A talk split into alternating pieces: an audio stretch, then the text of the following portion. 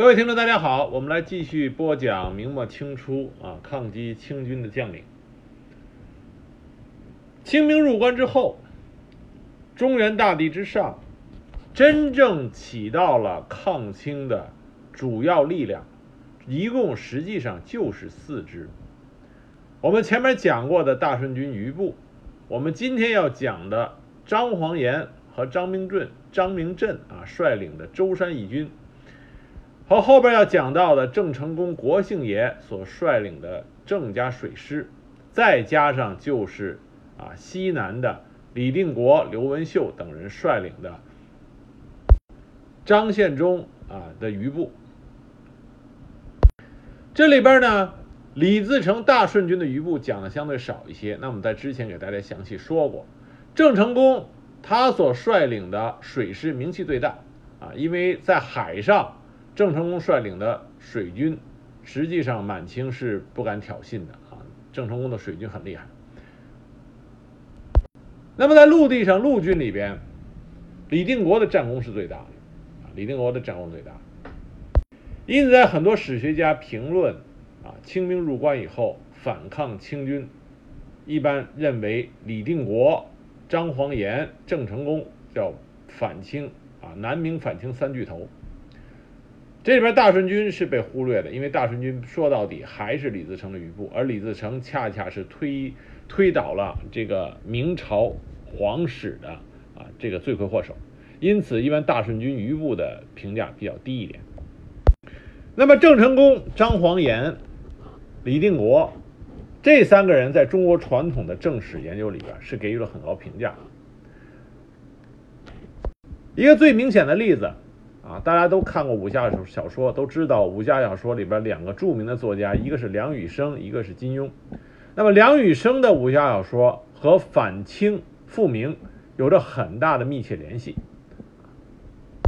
在梁羽生武侠系列里边，从《白发魔女传》开始啊，一直到最后到《游剑江湖》，啊，基本上反清复明都是一个重要的贯穿了一系列啊他的著作的一个啊一个线索。那么，在梁羽生很著名的一个代表作《七剑下天山》里边，他就用到了张煌言和李定国这两个他认为是华夏民族值得纪念的啊忠臣义士。所以在《七剑下天山》里边，七剑里边有一个叫张华昭，啊，这个就是张煌言的儿子啊，当然是虚构的。那么梁羽生虚构他是张煌言的儿子。另外一个就是在四川。七剑里边的夫妻档桂仲明和孟晚莲，他们就发现的就是李定国啊所遗留下来的宝藏，而其中最宝贵的一把剑是何腾蛟啊所持的佩剑。由此可见，在海外华人啊，像梁羽生这样啊这个写作大家，深受中国传统文化影响的啊文人心中，张煌言、李定国、何腾蛟。这些反清复明的义士，啊，都是有极高的分量的。那今天这集里边，我们讲的就是张煌言啊，张苍水。张煌言在所有反清义士里边，他的评价是最高的，基本上没有任何的负面评价。他一生可以算得上是光明磊落，反清坚决。复明也很坚决，不牵扯到任何的权力斗争，文采很高，同时也能够带兵打仗，和其他的抗清将领也能搞好关系。所以说，张煌言啊是罕有的，在那个时期领导反清复明的领袖里边，无论是大节还是个人的节操。都没有亏欠之处，因此对张煌言在正史包括野史里边的评价啊都是非常非常高的。中国近代著名的大家章太炎就对张煌言推崇备至，啊，他死的时候要求把他的墓葬在张煌言墓的啊一侧。现在章太炎墓和张煌言墓就是啊在比邻的，而且西湖有三杰啊，西湖三杰。张煌言位列其中，另外两个人谁和他并列呢？那么张煌言能够比肩相称三杰的人，另外两个人，一个是岳飞，一个是于谦。由此可见，张煌言啊，他在民众心里的评价啊是非常高的。张煌言是出生在一六二零年啊，这里要给大家强调一件事情，就是张煌言当他举兵开始抗清啊、反清的时候，他很年轻，实际上只有二十五岁，因此他身上并没有之前我们说明讲明朝那些官员文官啊参与权力斗争的那种恶习。张煌言身上并没有，因为他反清的时候他已经啊很年轻了，他那时候还很年轻。张煌言从小就是胸怀大志，为人慷慨，喜爱讨论兵法之道。崇祯九年，他十六岁参加县试，当时因为国家已经处于一种危难的状况，所以在参加考试的时候啊，要求这些考生们。还要考察骑射，张煌言当时二话不说，直接操起弓箭，三箭皆中靶心。当时和他一起应试的人没有不惊叹。崇祯十五年，张煌言考中了举人。一六四五年，也就是顺治二年弘光元年的时候，清兵大举南下，连破扬州、南京、嘉定、杭州等城。这个时候，江南的这些。知识分子有的仓皇出逃，有的献城投降，而二十五岁的张煌言挺身而出，投笔从戎。他和其他的反清义士一起到天台啊，就是现在浙江台州天台县，请鲁王朱一海北上监国。后来在清军攻破杭州以后，张煌言随着鲁王逃至了浙闽沿海，据守舟山。开始了他轰轰烈烈的抗清生涯。在弘光政权被清军剿灭之后，南明有三个啊，三个明朝的宗室成立了小的政权。最大的一个就是李定国他们那边永历。那么在东南沿海实际上有两个，一个是鲁王，一个是唐王。唐王就是龙武。是谁的后台呢？支持呢？就是老郑家，郑成功他们家。那鲁王他的支持者就是张煌言和另外一个将领叫张明镇。即使在外敌当前的情况下，鲁王和唐王这两个明朝宗室的后继者，他们背后的势力集团并没有有太多的合作，在刚开始的时候，相互之间并不信任。并没有能够做到联手抗敌，这个表现就表现在当鲁王到达啊，鲁王后来在舟山啊站不住脚，后来去了福建。那么像张明镇作为鲁王麾下重要的将领，第一次见到郑成功的时候，郑成功实际上对张明镇的态度很差。后来是张明镇脱去上衣，露出后背，刻着的“赤心报国”四个字，郑成功这才动容啊，这才动容。才开始了双方面的合作。那么后来主要是张煌言和郑成功啊，张煌言和郑成功的交往的时候，张煌言比较注意他的方法，因此他和郑成功相对相互之间的合作还是很愉快。那么东南沿海最大的一次对清军的大捷，就是在张煌言和郑成功联手啊最后达成的。那么张煌言在舟山。辅佐的是张明镇，张明镇啊，这个大家要搞清楚，张明镇在反清的资历上是要高于张煌言的，所以在刚开始，张煌言是辅佐张明镇。那么张煌言在他的反清军事生涯里边啊，主要的成就实际上是和长江啊连在一起，他先后三入长江，那么在三入长江之后，最后一次是和郑成功联手啊再入长江，打到了南京城下。我们先说三入长江。第一入长江是在顺治四年永历元年（一六四七年）时候发生的事情。当时清朝苏州淞沪提督吴胜啊吴胜照想在苏州反正，于是就联络张明镇，希望张明镇对他给予支持。当时张煌言就劝说张明镇援助吴胜兆，于是张明镇就命令张煌言为监军，于四月六日从浙江舟山岑港出发。结果天不遂人愿，在崇明岛外遇到风暴，大败。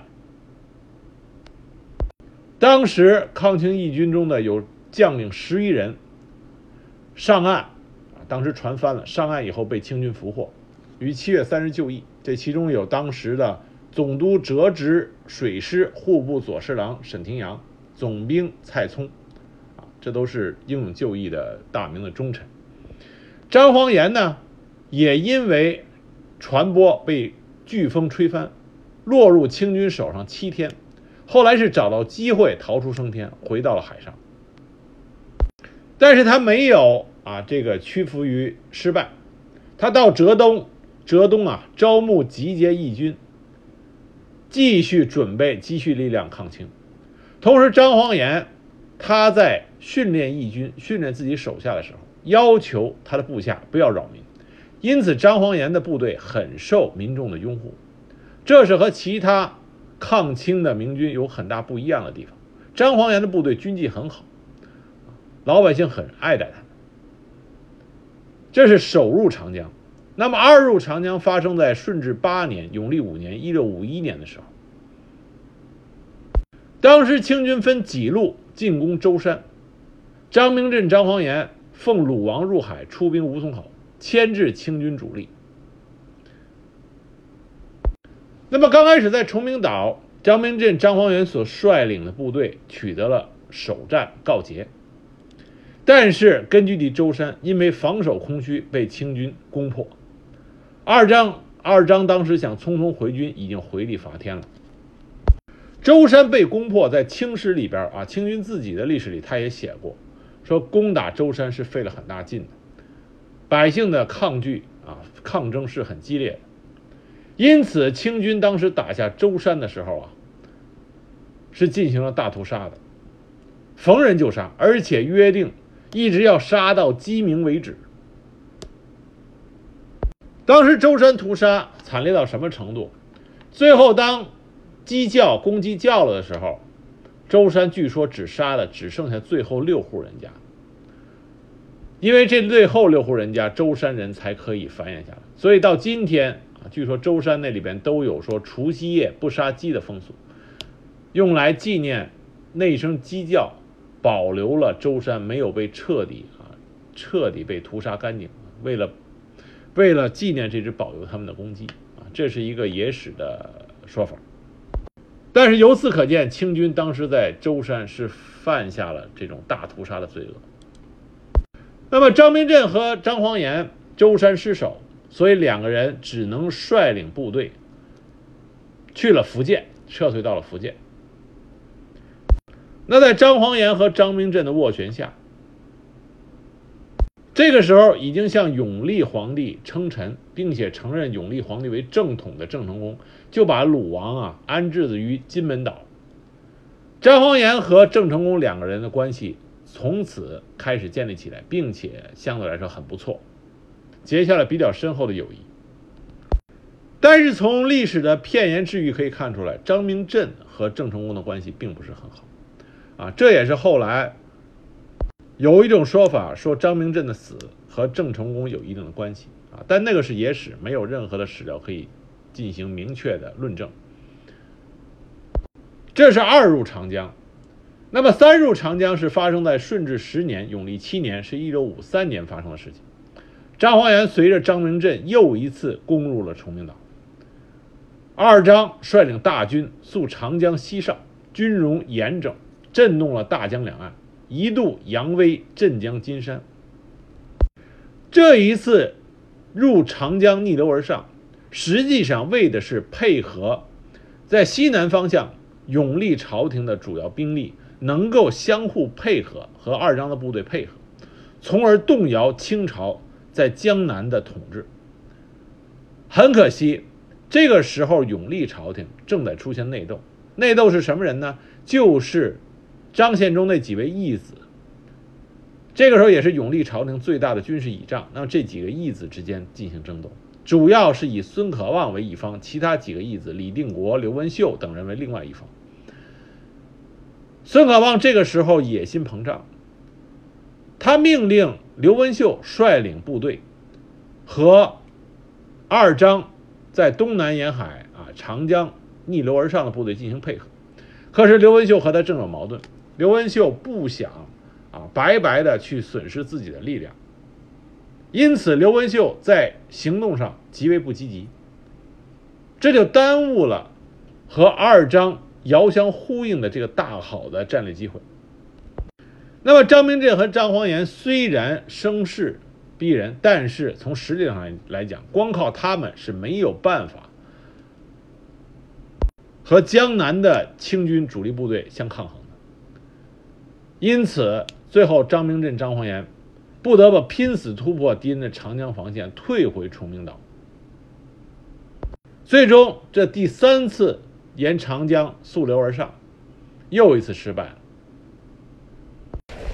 当二张退回啊，退回退出长江以后，他们和郑成功部队甘辉、陈留玉等人合作，收复了舟山。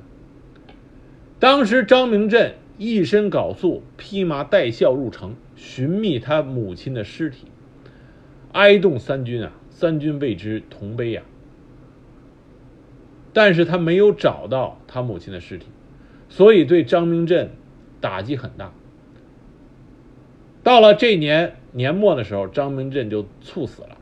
什么原因死的？是因为悲伤过度，还是因为什么其他原因？这已经没有史料可考了。张明镇的死也是非常的。令人悲痛。他死前留下的遗言，他说：“吾与君母恩俱未报，若母尸不获，勿收吾骸。皇上的恩情，我母亲养育我的恩情都没有能够啊报答。现在我母亲的尸体找不到，只要找不到一天，就不要让我的尸体被收敛。”说当时他就坐在那儿击床而逝，啊，拍着床就。死了，死不瞑目，凛凛有生气。那么张明镇死了，他临死前是嘱托让张煌岩率领他的部队，可是郑成功却下令由他的部将陈六玉接掌。在这件事情上，争论很大。有人就因为如此，说是郑成功害死了张明镇，为的是。能够夺取他的兵权，夺取他的部队，那么这个也是很难有具体的史实或者证据来考证。但很快在第二年次年，清军再次占领舟山，在抵抗清军的作战中，陈六玉啊战死了。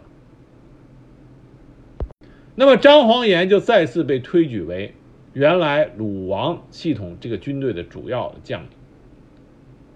自此，张煌岩就开始和郑成功有了更进一步的相互的配合和合作。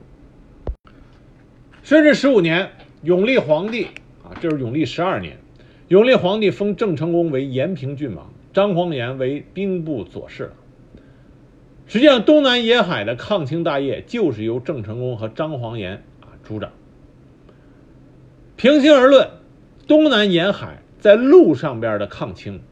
首功就是张煌岩。张煌岩给郑成功提的很多建议，从现在来看，极富有啊战略眼光。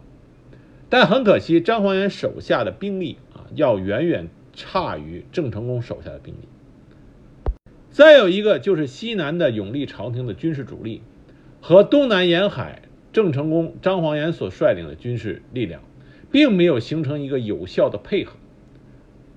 而这里边的主要问题还是来自于西南方面，西南方面内斗内耗消耗的太多，总是缩手缩脚，有所顾忌。因此，即使张煌岩在东南沿海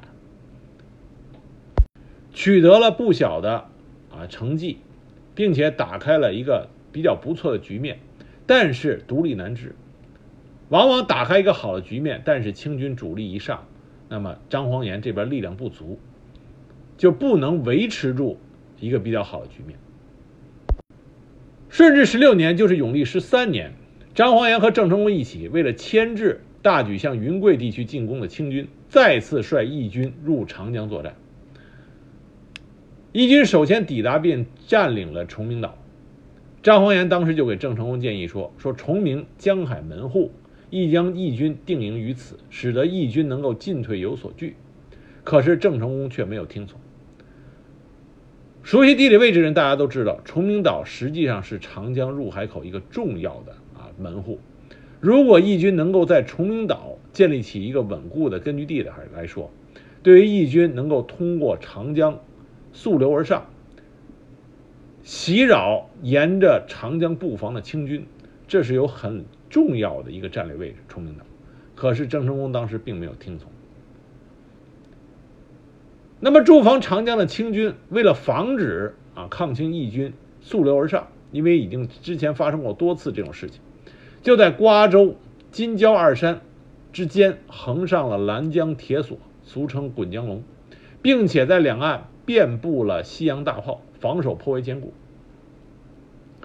张煌言在突破清军这个防线上，显示出他极高的军事指挥能力。他率领义军乘十七条船，巧妙地破坏了江防防线。在后援的郑家军的配合下，于六月一举就攻克了瓜州。那么攻克瓜州之后，张煌言又向郑成功建议全力攻取镇江。那么郑成功当时顾虑啊，南京的清军赶出支援，于是张煌言就主张先派一支周师水军杨公直捣江宁北门，就是南京的北门。那时候南京叫江宁，这样南京清军就自不暇出援。同时，他还提议这支水军应该溯江而上，前往芜湖一带活动，以阻止江楚方面清军来援。郑成功就采纳了这个意见，而且让张煌言亲自率领。这支佯攻南京的义军，因为是佯攻，实际上张煌言所率领的义军部署不超过一万人，渡江之舟不满百艘。尽管是佯攻，但是他面临的是清军在南京驻守的主力。即使这样，张煌言毅然率军西行。紧接着，张煌言攻克仪真，进军六合，他的部队军纪齐整啊，军容齐整，军纪严明。受到沿江民众的热烈欢迎。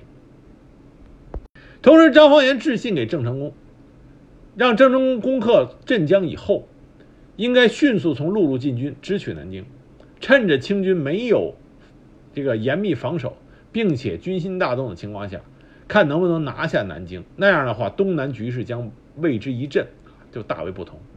结果，郑成功没有采纳了他的建议，从水路进军，速度就慢下来。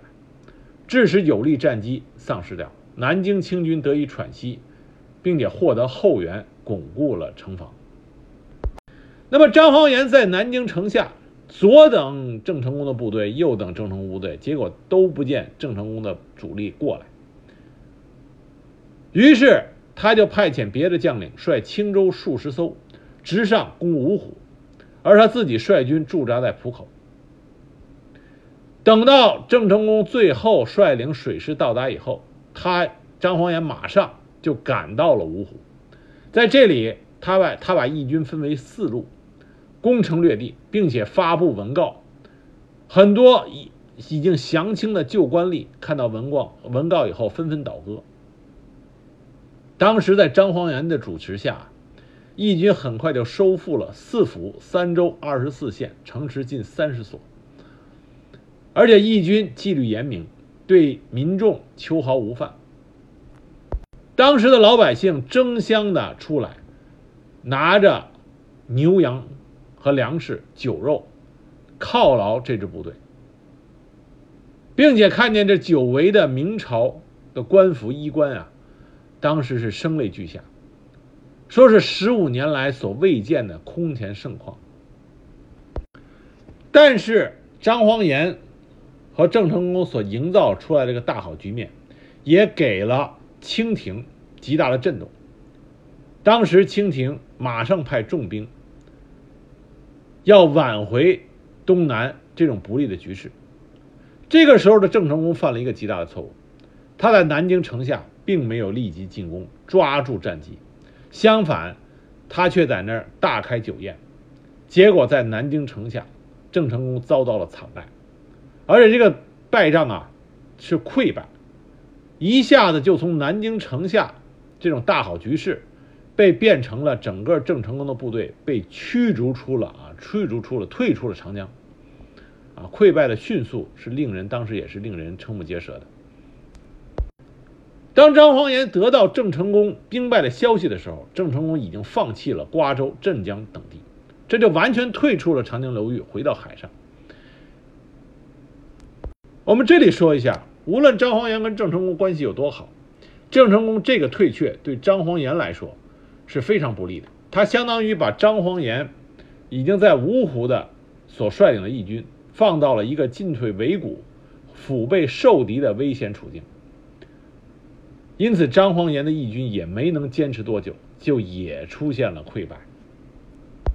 当时张煌言他所率领的义军的这个溃败啊是非常惨烈的，因为当时两江总督郎廷佐已经意识到张煌言的义军啊成为了进退两难的一个孤立出来的是这个力量，所以他一面派遣水军切断了张煌言义军东退的水路，一方面写信给张煌言劝降，那张煌言当然是对招降书拒不理睬。但是他要率领他的义军退出啊，从退出清军的这个包围圈。于是他当时首选是想进入鄱阳湖，向江西发展。结果当义军的船队到达铜陵的时候，和从湖广来源的大批清军水师遭遇，与之激战败退。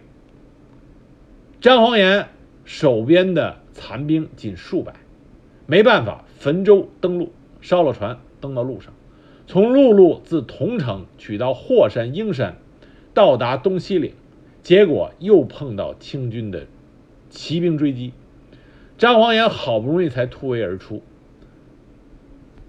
这个时候，张煌言身边已经没有什么人了，他身上还犯了疟疾，在这种情况下，他依然不顾病痛，奋力疾行。历尽千难万险，最后前行了两千余里，九死一生，才回到了浙江沿海地区。紧接着，他召集旧部，准备东山再起。郑成功这个时候得到张煌言生还的消息，不知道因为是心中有所愧疚啊，就把他自己的部分兵力拨归给张煌言统辖，这才使义军稍有壮大。到了顺治十八年，也就是永历十五年，清廷为了肃清东南沿海地区的抗清势力，颁布了迁海令，海上居民一律要回到陆上，借此断绝对义军的粮饷接济。那么这个时候，义军的局面就已经很差了。因此，郑成功决定率军东征，从荷兰殖民者手中收复台湾。张煌言对这件事情是不理解的。实际上，从张煌言的角度出发，他的理解也没有错误。郑成功收复台湾，从我们国家大意来说，这是一个壮举啊！从毕竟是从荷兰殖民地手中将祖国的领土收归回来。但是如果从当时抗清的形势来讲，张煌言的理解也并没有错误。他认为郑成功如果去收复台湾以后，就没有力量能够再一度对东南沿海的抗清有巨大的影响。毕竟隔着一个台湾海峡，郑成功出兵也好，各方面他对东南沿海的抗清事业实际上是产生了减弱，而不是加强。所以当时张煌言给郑成功写信是遗书组织，就写信劝阻他不要。去打台湾，可是郑成功还是去收复了台湾。那么果然，在郑成功平定台湾之后，张煌言写信给郑成功，催促他出兵闽南，支持东南沿海人民反对迁海令的斗争，也可以牵制清军，以解西南永历政权之危。可是郑成功是以台湾方定不能行为由加以拒绝。这和张煌言之前。劝阻他的理由实际上是吻合的，那这个时候张煌元没有办法，他只能诱遣使者到奎东十三家那里，啊，希望奎东十三家能够出战。奎东十三家倒是出战了，但是因为啊力量薄弱，并没有起到挽救危局的这个作用。到了永历十六年，康熙元年（一六六二年），这个时候永历政权已经到了最后穷途末路的时候了，而郑成功在台湾已经建立了正式的政权。东南沿海只有一个鲁王，身居金门。从郑成功和张煌言对待鲁王的态度，我们就看出来，啊，这人和人还是有区别。张煌言对鲁王始终忠心不二，啊，按时给钱供给。但是因为害怕郑成功起疑，所以他十年不敢去面见鲁王。郑成功呢，自从台湾安定以后，对鲁王的供奉就史料写叫礼数日薄，啊，就是渐渐的就不把鲁王当回事儿。那么在永历朝廷贵王败亡之后。张煌言认为鲁王是这个时候最适合于再次举起明朝王室大旗，所以他上启鲁王将奉以号召，可是他得不到郑成功的支持。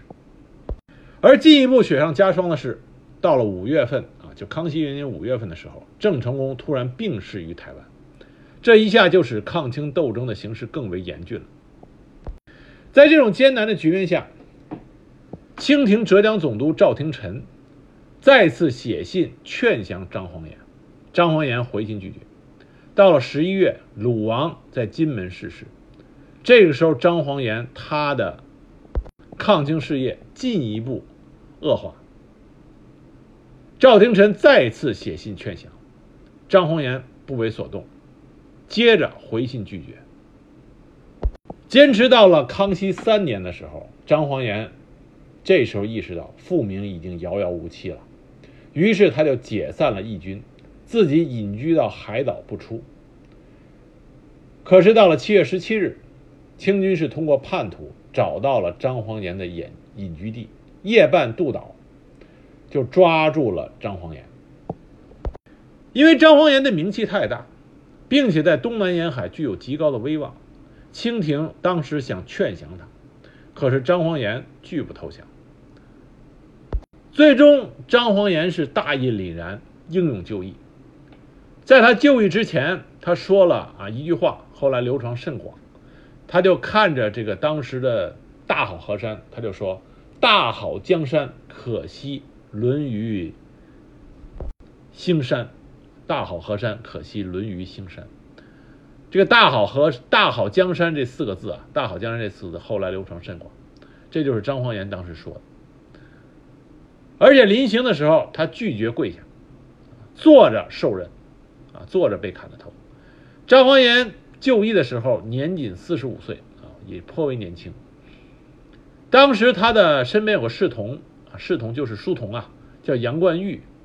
当时监斩官见这个杨冠玉年幼，有心为他开脱。而这个书童杨冠玉当时断然拒绝，他说：“张公为国死于忠，我愿为张公死于义，要杀便杀，不必多言。”啊，所以说是这个不仅是张煌言啊极为忠烈，他的这个书童虽然年少，但是依然深明大义。张煌言死后，被啊一位和尚。因为感动于张煌言的这种节操，就收了他的尸体，而他的首级啊，也被他的外甥后来买回来，那么一同入殓，葬在了杭州南屏山北路荔枝峰下，与岳飞、于谦一同埋葬在杭州的啊这个墓地里，并称为西湖三杰。张煌言虽然。就义的时候只有四十五岁，但是他的文采很高，后人收集整理出了一本叫做《张苍水集》，这本文集在清朝是被列为禁书的，只有传抄稿本。后来到了一九零一年，由国学大师张炳麟、章太炎，当时又重新排印了两卷本。张煌言的儿子比他父亲啊提前三天在镇江遇害，也没有详情。啊，他的妻子也是死于狱中，所以一家没有任何人啊投降了清朝。张煌言在被抓之后，在他就义之前，写过一首明志的啊这个绝命诗。这首诗的名字叫做《甲辰八月辞故里》，又叫《入武林》。啊，我给大家念一下，他是诗这么写的：“国王家破欲何之？妻子湖头有我师。日月双悬于世目。”乾坤半壁岳家祠，残将赤手分三席。敢问丹心借一枝。他日宿车东折路，怒涛起壁数赤夷。这首诗充分显示出张煌言以岳武穆、啊于谦为自己的榜样，一片忠心为国的啊这个情操。张煌炎是整个南明抗清里为国、为民、为民族做的最无私也是最忠烈的人，因此他在民间享有了极高的声誉。如果说南明政权啊，南明抗清最应该被大家纪念、敬仰，并且是有所学习的人物，就应该是张煌言。我认为张煌言排在南明抗清人物中的第一位。他的节操，他的骨气，都是应该令后人啊所铭记的。并且张煌言这个人，他文武全才，他对清兵的作战啊还是颇有称道之处的。但是他必定手中的力量啊比较悬殊。另外一件事情就是说，张煌言他的主要军事生涯都是在和郑成功啊郑家体系在一起的。如果说张煌言唯一有什么不足之处，就是他对于郑成功的体系下的部队有点过于忍让，因此他手中的力量没有办法能够得到有效的发展。这是张煌言他的这个抗清生涯里边啊，也说不上，也不能说是缺点吧。但是这点上来说，从整个的抗清战略发展上来说，啊，这是一个很遗憾的地方。但这并不能是说是张煌言的缺点，正是因为张煌言是一个具有很高道德情操，并且啊民族。忠义，对朝廷、对国家、对民族有着这种赤胆忠心，才会有我们之前所到说到的这点遗憾之处。我们在后边讲郑成功的时候，会再多讲讲这方面的事情。希望通过今天这一集，大家能记住张煌言这个华夏民族应该被牢记的忠臣义士啊，他的事迹啊，能够我们一代一代人的能够继续把它传送下去。